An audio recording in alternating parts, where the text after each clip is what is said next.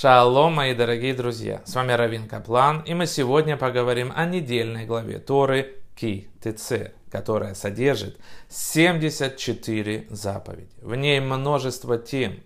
Моше сообщает единственно разрешенный способ жениться на женщине-нееврейке, плененной во время войны. Сын, первенец, получает от отца двойную долю наследства, даже если он родился от нелюбимой жены. Буйный и непокорный сын должен быть наказан. Чужую вещь, дорогие друзья, надо обязательно вернуть хозяину, приложив все усилия для его розыска. Мужчинам запрещено носить женскую одежду, а женщинам мужскую. Если обобщить, то можно сказать, что наша недельная глава говорит об отношениях между мужчинами и женщинами, между родителями и детьми, между работодателями и работниками, кредиторами и заемщиками. Поразительно. Однако речь идет и об отношениях между людьми и животными. Да, вы правильно меня услышали, дорогие друзья. Тора защищает всех, даже животных не надевая намордник на вала, когда он пашет поле. Дворим 25.4. Что интересно, этот закон также параллелен положениям и для людей. Когда ты приходишь на работу, на виноградник соседа, ты можешь съесть сколько винограда, столько нужно для утоления твоего голода. Когда ты приходишь работать на поле зерном твоего соседа, ты можешь набрать колосьев рукой. Дворим 23, 25, 26. Но вернемся к нашей недельной главе, где сказано, когда выйдешь на войну против врагов твоих, и Господь Бог твой передаст их в руки твои, и возьмешь у них пленных. Дворим 21, 10. О чем идет речь, спросите вы меня? О войне, но мы, слава Богу, живем в мире. Давайте попробуем разобраться. Начнем мы с вами с того, что Тора повествует не только о материальном, но и о духовном мире.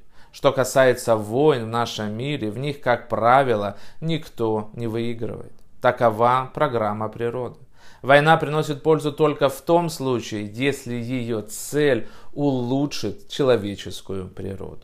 В нашей недельной главе и подразумевается война против эгоистической природы человека. Название главы следовало бы расширить, когда выйдешь ты на войну с самим собой. Человеку приходится воевать со своими свойствами, взглядами, мыслями, постоянно обнаруживая, что все его помыслы или большинство – это только о собственном благе. Что значит, что Маше обращается к народу, дорогие друзья. Народ – это все 613 желаний человека. А Маше – это маленькое желание среди них, но единственное, которое у нас есть от духовного уровня. Иудаизм – это самая эффективная попытка обеспечить надлежащий баланс между частным и универсальным. Он верит во всеобщую связь между Богом и человечеством. Мы все созданы по образу и подобию Бога. Берешит 1.27. И в особую связь, дитя мое, первенец мой Израиль, мы верим. Он верит во всеобщий завет с Ноахом, и с особым заветом Авраамом, а затем со всем народом. Таким образом, Всевышний верит в универсальность справедливости и особенности любви. Когда дело доходит до отношений между людьми, существует порядок приоритета. Сначала создается справедливость, затем выражается любовь. Ибо если мы позволим изменить эти приоритеты, допустив несправедливость во имя любви, мы разделим и разрушим семьи и группы и будем страдать, не дай Бог, от последствий в течение длительного времени. Кажущийся незначительным, дорогие друзья, закон о наследовании на самом деле является основным утверждением еврейских ценностей. Я верю – что иудаизм поступил правильно, поместив любовь в сердце религиозной жизни, любовь к Богу, к ближнему, к незнакомцу, но в то же время признав, что без справедливости любовь не спасет нас. Тора четко разделяет желания и намерения, дорогие друзья. Желание считается женским началом и называется женщиной намерение, соответственно, мужским началом или мужчиной. Вернемся к тексту Торы. Итак, эм, и также сделай со слом его и с одеждой его и с любой пропажей брата твоего. От всего, что попадет, и ты найдешь, обнаружен, не имеешь права отвернуться. Глава 22, 3.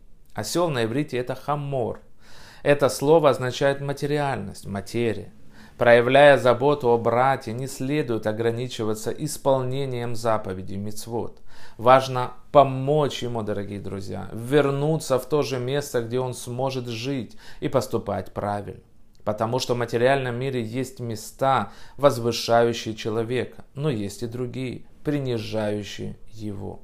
Одежда – внешняя оболочка человека. В ее элементах человек проявляет себя в быту, она определяет его поведение среди людей. И вот Тора призывает помочь брату вернуть, так сказать, его потерянную одежду. Дорогие друзья, соседство каждой пары элементов в Торе имеет свое значение на всех четырех уровнях традиционной интерпретации текста Торы, начиная от буквального ее смысла и кончая эзотерическим. Но в первую очередь нам предстоит усвоить иное. Тора – это мост, один конец которого здесь, а другой теряется в небесах. И Творец хочет, чтобы мы э, пустились или спустились по нему в путь. Надо лишь помнить, что он преодолим и что другой конец моста теряется где-то там в заоблачных высях. Этого можно достичь через регулярное изучение Торы и выполнение заповедей. Этого я нам всем и желаю. Браха вацлаха. Будьте здоровы. Шаббат шалом. Ваш Равин Каплан.